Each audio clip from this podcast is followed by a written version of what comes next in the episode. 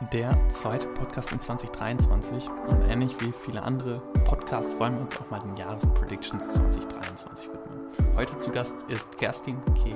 Eismann, sie ist Venture Partner äh, Web3 bei H4 Capital, hat eine sehr, sehr lange Historie schon im Blockchain-Space, begann in 2011, werdet ihr gleich in der Folge mal genauer hören. Und wir haben etwas darüber gesprochen, was ja, womöglich im nächsten Jahr passieren wird. Welche Industrien, welche Trends welche Technologien uns beschäftigen werden, was mit dem Web3-Space insgesamt passieren wird, vielleicht im Sentiment, in der Marktlage und vor allem, warum es notwendig ist, auch im nächsten Jahr weiterhin in das Web3 zu investieren, weiter zu schauen, wie diese Technologien sinnstiftend eingesetzt werden können. Was mir besonders Spaß gemacht hat, beziehungsweise was ich besonders gut finde, ist die Investment zu sagen, wir gehen in Civilization Scale Challenges. Ähm, also wirklich Probleme, die unsere Zivilisation, unsere Gesellschaft in der Zukunft betreffen werden. Jetzt aber das ausreichend als äh, kleiner Teaser, kleiner Appetizer ab in die Folge mit K. Ganz viel Spaß. K, guten Morgen. Schön, dass du da bist. Guten Morgen, Luis. Äh, endlich hat es mal bei uns beiden geklappt. Freue mich sehr es hat endlich geklappt und ich glaube, es ist auch ein ganz guter Zeitpunkt. Wir nehmen hier auf am, am 10. Januar. Ähm, die Folge kommt circa eine Woche später, äh, später online. Das heißt, wir sind ja nahezu aktuell, aber wir können ein sehr gutes Bild äh, darüber verschaffen, was jetzt in 2023 passiert. Jahresanfang ist immer so der Zeitraum, da guckt man nach vorne, da macht man sich die Vorsätze. Äh, und ich habe auch schon relativ viele Podcasts gehört, die dann so Predictions in die Zukunft gewagt haben. Wir wollen uns dem heute auch mal annehmen, natürlich insbesondere auf das Thema Web 3 und Blockchain. Ähm, als ich aber so über diese Folge nachgedacht habe und heute Morgen auf dem Weg äh, jetzt letztendlich zur Arbeit auch, was war eigentlich für dich der Ursprung, sich da mal mit dem Thema auseinanderzusetzen? Das heißt, bevor wir jetzt nach vorne mhm. gucken, vielleicht einmal der Blick zurück, okay, äh, man kennt dich in Anführungsstrichen vielleicht sogar aus dem einen oder anderen Podcast, den du schon zu Gast warst, den du gemeinsam auch für Startup Insider mit Daniel Höpfner hostest. Also da passiert schon einiges, aber was war der Ursprung des ganzen Bösen oder Guten, je nachdem, wie man es nennen möchte? Ja, das ist, äh, ist eine sehr gute Frage und auch ein sehr guter Einstieg eigentlich, weil da gehen wir erstmal ziemlich weit in der Vergangenheit ja. rein. Das war so, ich glaube, 2011 war das. Also wir hatten noch die Nach Nachwehen der Finanzkrise alle so gespürt, die, also meine Generation, ich ja. war da so in meinen Endzwanzigern. Und ähm, dann gab es ja im Prinzip eigentlich nicht mehr so viele spannende Jobs. Also es baute sich gerade zwar wieder auf. Äh, ich hatte gerade auch meinen Job in der Werbeagentur verloren, weil die Budgets da entsprechend alle gekürzt wurden. Ja. Und dann gab es äh, die Option, damals in München bei der Fiederbank anzufangen. Das war eigentlich eines der ersten Startups im sogenannten Fintech-Bereich, die für sich äh, die These wahrgenommen hatten, wir machen Banking anders. Es gab so viel Vertrauensverlust im Banking, wie wir es ja mhm. auch wieder die Tage gesehen haben. History repeats. Äh, und der Ansatz war damals, Community Banking zu implementieren. Also vertraue nicht deinem Banker, sondern vertraue der Peer-to-Peer-Community. Und ähm, ich meine, das ähm, durch das Forum konnte man sich äh, informieren über äh, Finanzprodukte, Derivate, ja. Aktien etc. pp. Und es war natürlich auch so ein bisschen in diesem Grundrauschen vom Bitcoin, vom White Paper und die Community sagte damals im Forum schon so, also ein bisschen als ein kleines Reddit, ja, wie sieht es ja. denn aus mit alternativen Währungen, Kryptowährungen und ähm, die Nachfrage war insofern so groß, dass wir eigentlich als Startup schnell entschieden haben, ähm, dass wir ähm, Bitcoin ähm, integrieren in unseren Checking-Account, also mhm. über die Zusammenarbeit damals mit Bitcoin.de, der ersten ja, Bitcoin-Börse in Deutschland. Und dann konntest du tatsächlich ähm, ja äh, quasi fast schon in Realtime durch die API zwischen den beiden äh, Plattformen Bitcoins erwerben. Und das war für mich so der intellektuelle Erweckungsmoment. ich fand das super, super spannend. War auch von meiner persönlichen DMA, habe ich mich immer so ein bisschen so für Underground interessiert. Und ja. also die Bewegung fand ich super spannend und habe dann ja. auch mal den ein oder anderen Bitcoin äh, gekauft aus äh, Neugier und ähm, ja. Habe sie leider aber auch schon zu schnell wieder verkauft, weil dachte ich dann bei 100 Euro, wow, ich bin jetzt reich. Ja. Ähm, nee, aber dann ähm, ging das quasi weiter. Die Faszination ist nie verloren gegangen. Habe dann 2015 auch ähm, ISA gekauft oder bei dem DAO mitgemacht und ich wollte, es kam immer mehr raus, ich will das hauptberuflich machen, ich will mich diesem Space zuwenden und ähm, habe dann äh, über verschiedene berufliche Karrierewege, auch noch bei Microsoft, da hatte ich ein bisschen Kontakt mit IOTA und auch dem ja. Headquarter, wo damals Microsoft schon über Azure also nachgedacht hat, wie kann ich die Cloud auch nutzen, mhm. um äh, dezentrale Applikationen aufzubauen. Aber das war alles noch sehr, sehr rudimentär. Und ich glaube, der große Durchbruch kam dann, dass ich für den Energy Innovation Hub 2016, 17 anfangen durfte, Blockchain hm, habe ich mir angeschaut mit meinem Team. Wir haben erste Projekte mit Consensus damals auch inkubiert, also so Peer-to-Peer Energy Trading, ähm, Ladeinfrastruktur auf Ethereum äh, oder auch, ja. äh, was war das, oder Tendermint, glaube ich, von Cosmos. Und äh, die Incubation lief nicht so gut, weil wir waren ja dann auch wieder in einem Bärenmarkt und dann haben wir eigentlich mhm. angefangen, in frühphasige ähm, ja, Web3-Projekte zu investieren, äh, später dann in Polkadot, EWF. Und äh, ja, eine lange, lange, lange Reise. Und jetzt bin ich aktuell bei HV Capital und berate, berate das Team auch in Bezug auf ähm, Web3, mögliche Potenziale, was kann spannend sein. Und ähm, ich dachte nur einen Satz dazu, dass wir gerade so Projekte ähm, spannend finden, die, sag ich mal, Civilization Scale Challenges lösen. Also ein bisschen mhm. weg von der ganzen Infrastrukturdebatte, dass man sagt, man, Blockchain muss ja auch einem Use Case dienen. Also wa warum brauchen wir plötzlich ein neues Internet, neue Autobahn, neue, neue Rails etc. pp.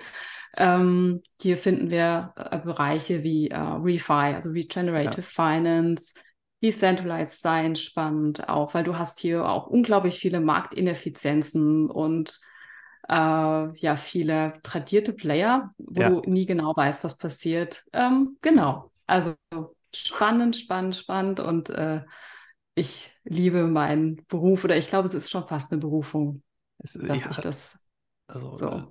Ich, ich denke auch, wenn du jetzt 2011 sagst, dann ist für mich natürlich, wie alt war ich? Ich war da 14, also es war nicht mein Einstiegspunkt in das ganze Thema. ähm, so, also ja. war schon auch mhm. echt jetzt eine, eine, Epoche oder eine Dekade, ähm, wo das Thema in irgendeiner Art und Weise bei dir präsent ist. Und die, die ersten Use Cases, wenn ich so rausgehört habe, waren dann im Bereich Energie, Energy, ähm, was ja heute eigentlich wieder Revival feiert. Also sie, siehst du da Parallelen zu damals? Wir reden heute über, ich weiß nicht, Air Force, die Wozniak ist so ein Modell, was in Amerika aufgekommen ist, also die Tokenisierung von äh, mhm. Energieeinsparung in Gebäuden. Sind das schon die Themen, über die ihr nachgedacht habt, oder war das noch sehr viel junioriger, sehr viel, also frühphasiger in den Themen? Hm. Na doch, also wir haben schon auch über die, äh, wir haben schon auch über die Tokenisierung damals ähm, nachgedacht und ähm, auch über vielleicht die, die Tokenisierung von einem ganzen Haus, wo du verschiedene ja. Kontrakte hast. Also wir hatten also Machine Economy war so unser overall Theme, dass ja. alles miteinander Energie äh, äh, interagiert. Ja. Ähm, aber in der, San in der Essenz, die Incubation fokussierte sich dann wirklich auf Peer-to-Peer -Peer Energy Trading. Ähm, da hatten wir sogar ein kleines mhm. Dorf in der Nähe von Essen, wo wir das ausprobiert hatten. Conjoule damals, das Startup dass die Nachbarn überschüssige Energie hätten traden können. Aber im Endeffekt waren wir einfach viel zu früh. Mhm. Und auch die Regulierung des, der Energiemarkt ist wahnsinnig reguliert und ist er ja, ja. immer noch. Ähm, aber im Zuge der Entwicklung ähm, wird, wird man hier auch, denke ich, Fortschritte äh, sehen, auf jeden Fall. Ja. Ja, ja und du, du hast es eben im Nebensatz auch schon mal jetzt kommen wir so ein bisschen auf die Zukunftsperspektive genannt, mhm. dass so dieses Thema Refi, ich sag mal, neue Lösungen vielleicht auch im Energiemarkt, jetzt gerade wieder interessant werden im Web3-Umfeld. Was glaubst du, ist jetzt anders als damals? Also ist es die, der Reifegrad der Technologie, ist es, ist es die Gesetzeslage, ist es unser Bewusstsein, ist es ein Krieg? Was, was sind so die Themen, die das beschleunigen? Ja, also was du gerade schon gesagt hast, das Bewusstsein einerseits, auch die, äh, die ganze Debatte darüber, dass viele Firmen, obwohl sie gar nicht verpflichtet sind, eigentlich ihre ähm, ihre äh, Carbon ähm, Emissions quasi ja. auch zu balancieren. Und es gibt immer mehr Firmen wie Microsoft oder Amazon, die sagen wirklich, wir wollen Carbon Negative werden. Da gibt es eine große Bewegung, es gibt einen riesengroßen Ma Bedarf an Carbon Credits und wo Bedarf ist, da muss auch der Demand erfüllt werden. Genau das ist ja das Problem es gibt wenige hoch hochqualitative, hochqualitative sorry, Carbon Credits. Der Markt ist sehr ineffizient. Es, du kannst also Carbon Credits nicht wirklich auch traden. Es gibt keine wirklichen ja. Spot Markets. Also es ist spannend, es ist wie der Finanzmarkt. Ne? Und da hast du so viele Probleme auf der einen Seite und äh, deswegen kein Wunder, die Web3 Community, oh, wow, ein neues Problem. Wir bieten die neue Lösung. Ja. Und da werden die ganzen kleinen äh, Lego-Elemente, glaube ich, jetzt auch sukzessive nachgebaut. Ja. Ähm, da,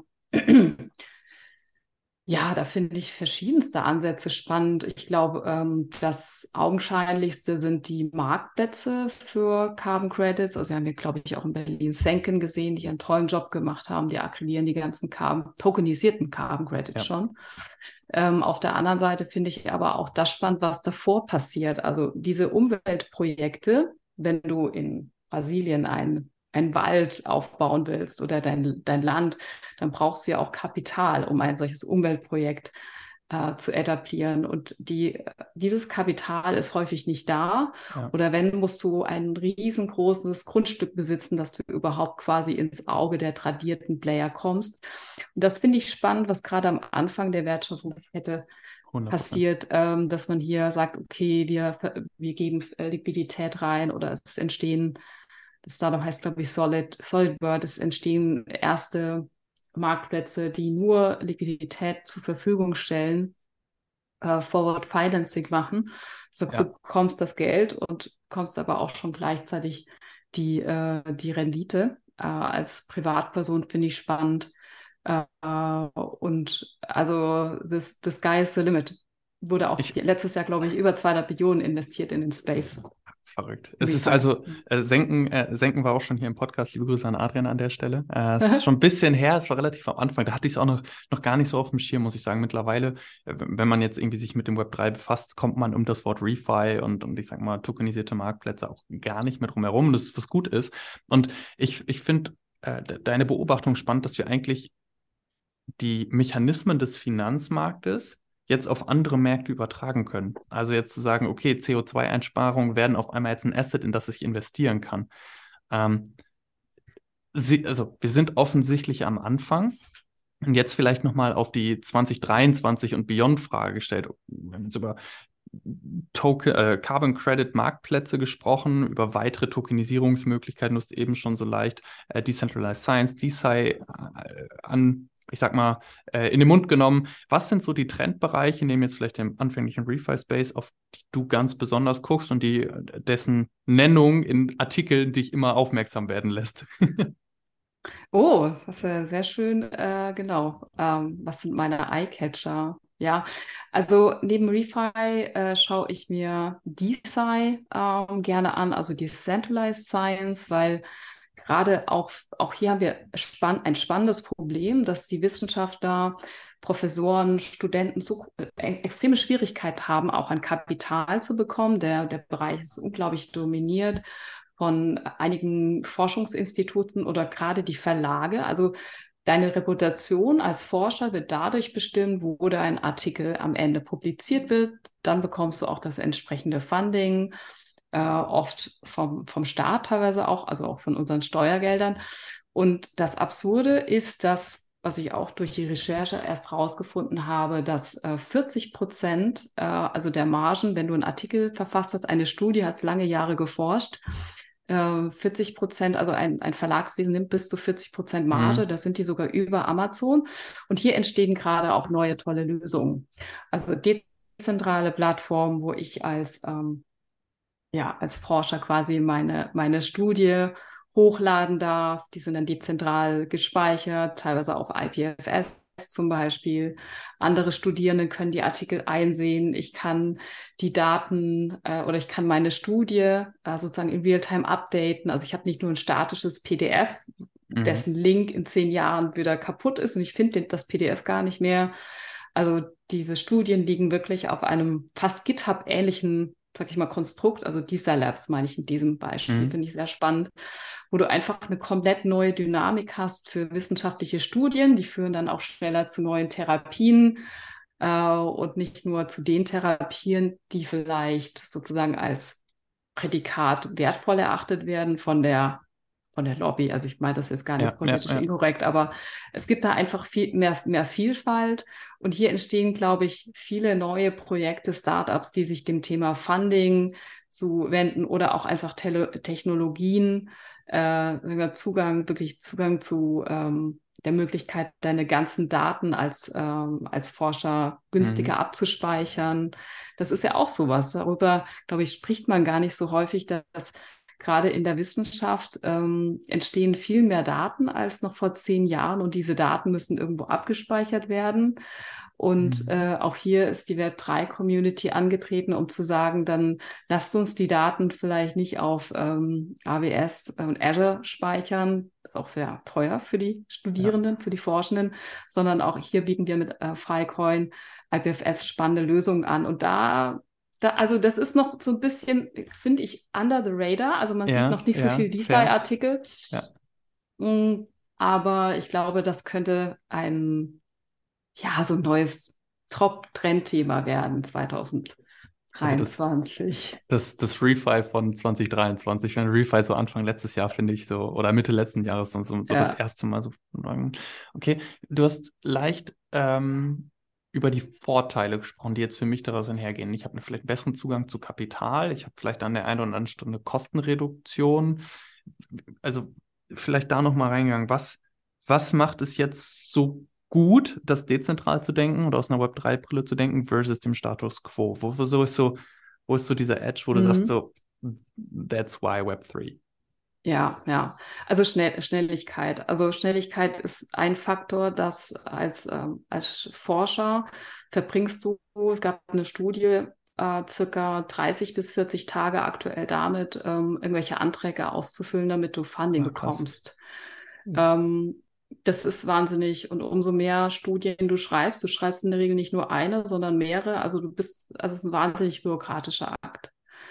Ähm, und wenn du daher dann sagst, an der statt diesen ganzen bürokratischen Prozess, der dann wieder geprüft werden muss von anderen Projektmanagern, die ja, müssen dann wieder ja, mit ihren Chefs sprechen und es dauert und es dauert und vielleicht ist die Studie dann schon wieder obsolet. Hast du dann neue Formate wie Molecule DAO, BioDAO, wo du quasi externes Kapital reinnimmst die Community stimmt ab, welches Projekt möchten wir fanden, weil wir sehen dann gewisses Potenzial. Vielleicht ist die eigene Familie auch irgendwo mit einer Krankheit oder so involviert. Da geht es einerseits auch viel schneller, also Schnelligkeit. Das andere ist auch Peer-to-Peer-Review. Ähm, in der Wissenschaft müssen mhm. eigentlich Studien immer auch von externen Experten geprüft werden, sonst hast du keine, keine Reputation, so ja. wie Morgan Stanley. Also du brauchst eine Reputation. Und dieses Peer Review ist in der aktuellen, ähm, in der aktuellen Welt eigentlich kostenlos. Du machst es als Professor pro bono am Wochenende, weil du deine Studierenden einfach gern hast. Aber das ist, ja. das geht denen von der Zeit ab, wird nicht kapitalisiert, nicht monetarisiert. Und auch hier ähm, hast du die Möglichkeit über Incentives, Token Incentives zu sagen, okay, ich packe 1000, also ein, vielleicht ein Peer Review Amount von 1000 Euro in meinen Smart Contract und ähm, Personen, die meinen Artikel reviewen und sagen, der war gut oder schlecht, ich will es besser machen, bekommen dann pro Rate auch die äh, die, die Incentives quasi ausgeschüttet. Und ich finde diese, diese Mechanismen, also mhm. also auch eigentlich wieder Schnelligkeit ja. und auch äh, die entsprechende Incentivierung der Community nicht bei ist, äh, bestimmte Projekte sich anzuschauen, ja. zu beraten. Ja. Ja, und es ist ja auch so ein Thema von, ich würde sagen, so Koordinationsproblemen, wenn ich das richtig raushöre, zu sagen, jetzt hast du sehr viele verschiedene Akteure, die, die daran beteiligt sind und die sich irgendwie im schlimmsten Fall irgendwie abstimmen müssen. Wir haben gerade über die Instanzen und deren Chef und deren Chef und Co. gesprochen das zu vereinfachen und in gewisser Weise zu automatisieren, dann sind wir ja am Ende wieder bei Geschwindigkeit. Ähm, aber das scheint, scheint mir als ein großes Nutzenversprechen, die, das durch Technologie letztendlich zu ersetzen. Mhm. Ja. Okay. Spannend, haben wir DeSci, haben wir Refi. Ich habe noch eine Abkürzung in deinem LinkedIn-Post gefunden. Äh, das dreht sich um Decentralized Society, wenn ich das richtig äh, entziffert habe. DSOC oder die Society, die Society, Decentralized Society ist die Abkürzung dafür. Äh, was verbirgt sich dahinter? Also dieser Bereich ist von daher auch spannend, finde ich, weil er ist überhaupt nicht reguliert. Nicht wie der Finanzmarkt, nicht mhm. wie der Energiemarkt. Also was an, auf dieser, auf diesen Plattformen passiert oder die Migration zu dezentralen Ansätzen ist verhältnismäßig unspannend für die Regulierer. Von daher sehe ich da auch ein gewisses Potenzial oder Wachstums, Wachstumspotenzial. Ähm, und ähm, ja, darüber bin ich wirklich auch gestolpert in den letzten Wochen, äh, über das Potenzial von diesen, diesen, diesen neuen Geschichten. Dieses, dieses Thema Regulierung vielleicht einmal äh, ganz opportunistisch reingegangen. Ähm, hat sich in deinem Mindset durch sag mal, FTX und die Vorkommnisse im letzten Jahr viel geändert? Ist es der Ruf nach mehr Regulierung, den wir brauchen? Ist es der Ruf nach weniger Regulierung? Ist das bereichabhängig? Wie, wie ist dein Take dazu? Mhm. Ja, spannend. Naja, durch die, ich sag mal, durch die ganzen Crashes, die wir im letzten Jahr gesehen haben, vermute ich schon, da bin ich relativ sicher, dass sich die Regulierung äh, mehr auf Consumer Protection stürzen wird, äh, also bei den zentralen Playern oder die, die noch übrig geblieben sind. Ne? Mhm. also äh, ich glaube, so das Thema Proof of Reserve, dass du wirklich nachschauen kannst, wie viel Kapital liegt denn da eigentlich noch oder wie heißt das andere Buzzword Segregation of Funds, glaube ich, mhm. ähm, dass nachgewiesen wird, dass du nicht mit den Geldern deiner Kunde, Kunden spielen kannst. Das ist ja auch richtig. Ähm, ich meine, das, das finde ich auch wichtig und ähm, finde ich auch angemessen, dass das sozusagen im äh, CFI-Space stattfinden wird. Auf der anderen Seite, Richtung DeFi, habe ich eher die Sorge, dass hier überreguliert wird, obwohl eigentlich mhm. der Code die, die, die Aufgabe macht und ich hier eigentlich die On-Chain-Daten einsehen könnte, um zu sehen, was da passiert. Und wir haben ja auch gesehen, 2022 im letzten Jahr, dass DeFi wunderbar durch den Crash äh, durchgekommen ist. Ähm, die, die Systeme ähm, sind stabil gelaufen. Die Smart Contracts haben das gemacht, was sie machen sollten. Mhm. Aber das ist eher vielleicht so eine, vielleicht so eine, so eine Befürchtung, äh, dass ähm, vielleicht Ende next, Ende diesen Jahres, ich rede manchmal noch im, im letzten Ende, ja, Ende diesen ja. Jahres man vielleicht auf den Trichter kommt, lass uns auf DeFi, DeFi mehr, mehr regulieren. Ja. Ja. Ja, fair, okay. Das heißt aber, es wird einen Einschnitt äh, nochmal geben, auch für die Community und für diejenigen, die ich sag mal, an Produkten bauen und es ist eher so das Beflügeln. Wie wäre so deine Tendenz so vom, vom Marktoutlook? Ja. Von der, ich sag mal, von der Invest, ich, ich, ich sag's mal anders. Ich glaube, die Investoren werden eventuell etwas von DeFi Abstand halten, weil sie vermuten könnten, dass der Bereich mittelfristig reguliert wird. Und dann gibt es immer so eine hm. gewisse, gewisse Tension, weißt du? Also ja. Deswegen vermute ich auch, dass man vielleicht eher auf äh, Social Apps gehen wird und NFTs ja. und so weiter. Auf der anderen Seite glaube ich, dass gerade im DeFi-Space unglaublich spannende neue Produkte entwickelt werden, um den Markt noch effizienter zu machen, also um noch, noch mehr Liquidität, Liquidität äh, zur Verfügung zu stellen, äh, weil aktuell hast du noch nicht so viele Möglichkeiten, auch ähm, äh, Derivate zu erwerben, ähm, Hebeltrading zu machen. Und hier, denke ich, sehen wir halt äh, mehr sophisticated äh, Produkte am Ende des Tages. Und auch hier wahrscheinlich die Integration von Real-World-Assets. Mhm. Also die Kombination, dass ich auch ähm, mein Haus als Collateral nutzen kann, um einen Kredit zu bekommen, ähm, du siehst, ich bin ein bisschen biased. Also ich bin fasziniert ja. von den Produkten, die da kommen ja. werden, aber ich bin mir nicht sicher, ob das jeder im Markt so sieht. So, okay. aber da wird mehr Substanz reinkommen, ähm, die Connections in die reale Welt, wie gesagt. Und vielleicht ist das auch genau dieser nächste äh, Meilenstein, wenn ich sage, ich habe Kunst, ich habe Häuser, ich habe meinen Oldtimer und ich kann den in einem DeFi-Projekt als als äh, Collateral nutzen, wie cool ist das denn? Ähm, dann bekomme ich darauf einen Kredit und vielleicht ist dann auch die Effizienz, ich glaube, aktuell sind ja auch alle DeFi ja meistens overcollateralized, also die, die, die Kapitaleffizienz ist noch nicht so, nicht ja. so da, dass wir hier einen nächsten Sprung sehen, aber wahrscheinlich nicht morgen und übermorgen, sondern vielleicht eher an der Trendwende in Richtung 24, wenn vielleicht ja. auch unsere Wirtschaftskrise sich wieder ein bisschen ja. äh, gefangen hat und die Zinsen runtergehen oder so. Ja. Du hast ähm, das Wort Real World Utility, ich glaube, eben im Nebensatz einmal genutzt. Und wenn ich das in der Kombination höre, denke ich mal zwangsläufig an NFTs, weil das so das Zauberwort schon, ja, vielleicht im letzten Jahr war zu sagen, okay, es gibt halt eigentlich kaum Projekte mit Real World Utility. Ich springe einmal ganz unten in deine Predictions oder in deine Gedanken für 2023. Comeback of NFTs with, uh, with Real World Utility. Ähm, wird sich das jetzt so fortsetzen, weil das, worüber wir eben gesprochen haben, also DeSci, Refi und Co., nicht unbedingt deckungsgleich ist mit den Technolog äh, mit den Branchen, in denen NFTs gerade genutzt werden. Also wir sehen es irgendwie im Gaming, wir sehen es irgendwie im Fashion-Bereich, mhm. ähm, im Luxury-Bereich vielleicht noch. Ähm, so, ist es auch noch ein Wachstumsfeld oder wird sich das, wird das eher abnehmen in diesen Industrien? Werden die NFTs dazu führen, durch die Real Utility, dass diese Industrien wieder mit auf die Bildfläche kommen? Wie, wie ist dein Take zu, zu dieser Welt der NFTs, die ja eigentlich in 2022 und 2021 dafür gesorgt haben, dass so, sag mal, Web3 nochmal einen richtigen Anschub bekommen hat? Ja, ja, ja. Ja, also ich glaube, ich glaube schon, dass auch solche wieder eher einfachen Pro einfachen Produkte wie ähm, Loyalitätsprogramme, dass das stärker, äh, dass wir das stärker in diesem Jahr wieder sehen werden. Also Starbucks hatte hier einen vorgelegt, dass ich für jede Transaktion, für jeden Kaffee, den ich trinke, bekomme ich meine NFT-Points, kann die wiederum einlösen. Und der Kunde merkt gar nicht so richtig, dass da ja. Web3 genutzt wird. Also das finde ich super spannend, weil es so super langweilig ist. Es ist einfach einfach ja. äh, und es ist auch wiederum nicht reguliert. Und ähm, dieser Tage habe ich auch in den News gelesen, dass BMW Thailand äh, jetzt auch ein mhm. Loyalitätsprogramm implementiert hat, dass ich auch für den Kauf, äh, dass ich für den Kauf von entsprechenden Produkten incentiviert werde.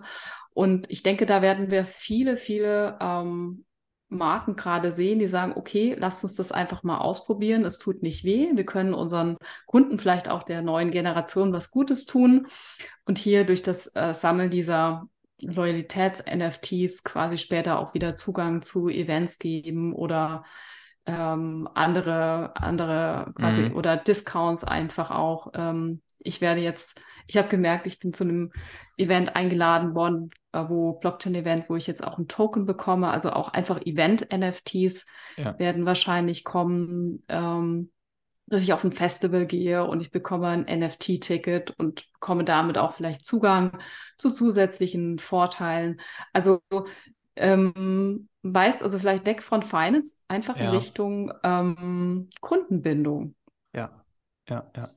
Ja, fair. Und dann haben wir eben auch nicht mehr so dieses plastische, okay, du hast halt jetzt irgendwie ein Stück Code, hm, jetzt mal ganz doof gesagt, sondern du hast halt etwas, was in der realen Welt damit eben äh, Vorteile ja. für dich bietet, sei es jetzt Experience, Discount, however. Aber dann, dann wird wieder ein Schuh draus. Äh, okay, verstanden.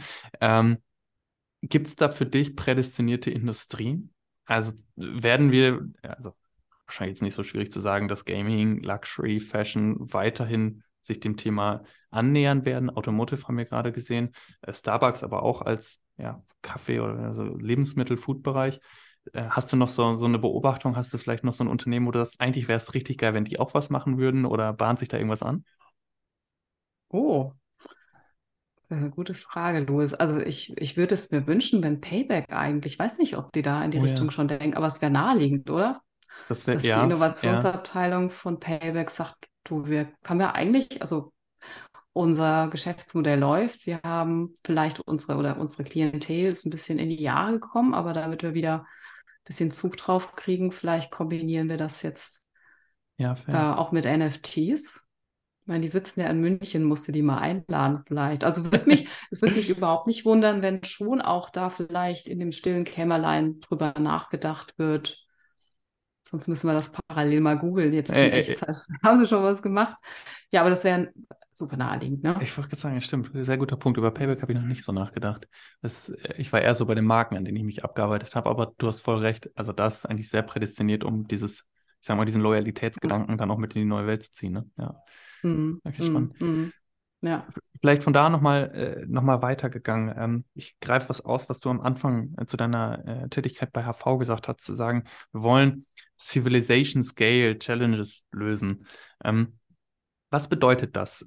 Also, was verbirgt sich dahinter und was ist so das Mindset dieser Investment-These? Hm. Ja, also für mich sind so äh, die großen Probleme unserer Welt ist halt entsprechend auch der Klimawandel mhm. oder der Zugang zu Bildung, der Zugang zu Kapital, ähm, fairere Möglichkeiten, gerade auch in unterentwickelten Ländern, vielleicht also wirklich auch hier ähm, Entscheidungen treffen zu können. Und das Ganze, also wir haben ja oftmals gesehen, dass wir das mit, mit äh, zentralisierten Institutionen oder unsere Regierungen kriegen das leider nicht so richtig hin. Ähm, also wir fangen mhm. mal beim Klimawandel an. Also es gibt äh, unterschiedliche Meinungen, es dauert zu lange, es ist zu bürokratisch. Und hier zu setzen, also auf diese Kollaborationseffekte von Web 3 zu setzen, dass du äh, globale Communities hast. Also wenn die Fridays for Future Bewegung, ich glaube, mhm. auch, fängt auch langsam an, sich mit, mit dem Gedanken, also mit, mit Web 3 zu beschäftigen, das Potenzial, dass ich ähm, auf Communities setzen kann, die remote an einem großen Problem arbeiten und dafür incentiviert werden über Tokens, also sozusagen der, die Super Incentive Machine. Ich glaube, der, der Gründer vom Ocean Protocol hatte schon vor vier Jahren so, so genannt. Mhm. Große Probleme gemeinschaftlich, gemeinschaftlich in den Griff zu bekommen über neue Organisationsstrukturen, Klammer auf DAOs. Das ist so, also mir ist bewusst, dass es jetzt alles noch nicht so richtig möglich ist. Auch DAOs haben noch viele ähm, Schwachheiten ja, und Richtung äh, ja. äh, Policy. Aber so die, die, die End, das Endbild in meinem Kopf macht schon Sinn, ähm, dass ich mir vorstellen kann, man könnte größere Probleme angehen dieser Welt, indem man komplett anders denkt, auch in komplett anderen Strukturierungsformen. Und das ist jetzt mal so ein, ich sag mal, ein, ein, ein Leithaus von mhm. HV, von dem, von unseren Kryptomachenschaften, dass wir schauen, okay, welche Projekte gibt es denn da, die zumindest in diese, in diese Richtung gehen. Ja. Und deswegen, was ich am Anfang gesagt hatte, ist, ist äh, Refi für uns schon so, ist schon sehr spannend, weil ich auch hier so unglaublich viele talentierte junge Leute habe auf der ganzen Welt, die sich so zusammentun und sich überlegen, wie kann man eigentlich Schritt für Schritt, sei es äh, den Zugang zu Kapital oder Biodiversity, wie kann mhm. ich versuchen, das anzugehen in einem Kollektiv ähm, über sozusagen das Potenzial der auch oder dank der äh, äh Web3-Technologie. Das finde ich sehr, sehr spannend. Ja, ja, ja. Und es schließt für mich ein sehr schönes Bild, dass wir eigentlich nicht nur auf einen technologischen Trend schauen, sondern vielmehr auf einen gesellschaftlichen. Sagen, wir haben ja. vielleicht jetzt als, als Generation, vielleicht, wenn wir jetzt junge Generation im Fall des for Future ist gerade gefallen, einen verstärkten Drang zu Mitgestaltung, Mitbestimmung. Mhm. Ja, könnte sein. Und man könnte vielleicht durch eine Web3-Logik diesen eher gerecht werden, so als erstmal These in den Raum gestellt. Ja, und natürlich für, für die Probleme, die du nennst, zu sagen, Refi, aber auch im Science-Bereich, die Zeit trifft ja auch ähnlich zu, nehme ich an, zu sagen, okay, wir schaffen neue Incentive-Mechanismen, ähm, die dafür sorgen, dass alle profitieren. Ähm, oder dass alle ist immer wahrscheinlich Utopie, aber dass die mehr Leute davon profitieren, dass wir jetzt genau diese Aktionen vorantreten, als vielleicht in der Vergangenheit durch zentralisierten Systeme. Habe ich das für mich so richtig übersetzt? Ja, schon, würde ich sagen. Also okay. gerade äh, zentralisierte Player, dezentrale, dezentrale Player, wenn du dir dann vorstell vorstellst, äh, du hast einen DAO, äh, ja. der gefundet ist mit ganz, ganz viel Kapital und hier geht es nicht nur nach einer Legislaturperiode, wo der Politiker sagt, jetzt machen wir doch wieder was anderes. Also ein, so ein DAO, der eigentlich ähm, Geld ausschüttet, egal wer gerade regiert. Es gibt mhm. ein Ziel, es gibt ein Ziel, mhm. den Klimawandel oder äh, mhm. runterzufahren. Und ich sage, das ist, ähm, das wird über Generationen wie dieses Ziel weiter über die Governance-Struktur im DAO auch gemanagt. Ähm, dass, äh, ja. Äh, äh, das, ich meine, das ist jetzt schon ein bisschen, ne? okay, gerade so auf ihrem Fantasy-Trip. Aber so als, als Idee, als Idee ja, äh, ja. fände ich das total logisch zu sagen, man macht eigentlich Funding für die größten Probleme der Welt unabhängig von den aktuell Regierenden, ähm, verankert das im Code und ähm, geht die Themen an und das Funding kann ja dann von den Personen auch kommen, die sich ähm, inspiriert fühlen, diese Probleme anzugehen. Ich ja. denke, das sind schon auch viele. Ja. Ich habe ja. äh, gerade ein Flashback zu einer Folge mit dem Will Wong, der ist äh, Partner von Bertelsmann Asia Investments und ist dafür Web3 Metaverse verantwortlich. Und er sagt auch, ähm, Web3 und Blockchain ist eigentlich eine liberale Technologie, ähm, weil mhm. sie eben die Freiheit des Individuums fördert, während zum Beispiel AI eine sehr restriktive, vielleicht sogar linke Technologie ist, die insbesondere in China natürlich deswegen viel höheren Auftrieb hat, weil ich sag mal Zentralisierung, Kontrolle, ähm, Datentransparenz dort viel natürlicher sind als in unserer westlichen Welt. Wenn wir hier an jeder Ecke gefilmt würden, dann würden wir uns natürlich schon irgendwie mal fragen, ne, ist das so richtig? Deswegen finde find ich das ganz spannend, dass so diese, diese Technologiefrage auch immer stärker in so eine philosophische, vielleicht sogar gesellschaftliche äh, Frage geht und viel größere Probleme adressieren kann, als jetzt vielleicht die oberflächliche Diskussion zu sagen, ist die Blockchain jetzt klimaneutral oder nicht, um jetzt mal so einen ja. herauszugreifen, ja. was wir, was wir häufig eben noch hören. Ja, vielleicht mhm. äh, Abschlussfrage. Ähm, dein persönliches 2023, worauf würdest du dich freuen? Worauf freust du dich? Was, was sind so die Themen, die dich ja heiß machen auf das Jahr, die dich exciten? Ähm, also auf jeden Fall, dass das Krypto so wieder wegkommt von diesem Schmuddel-Image.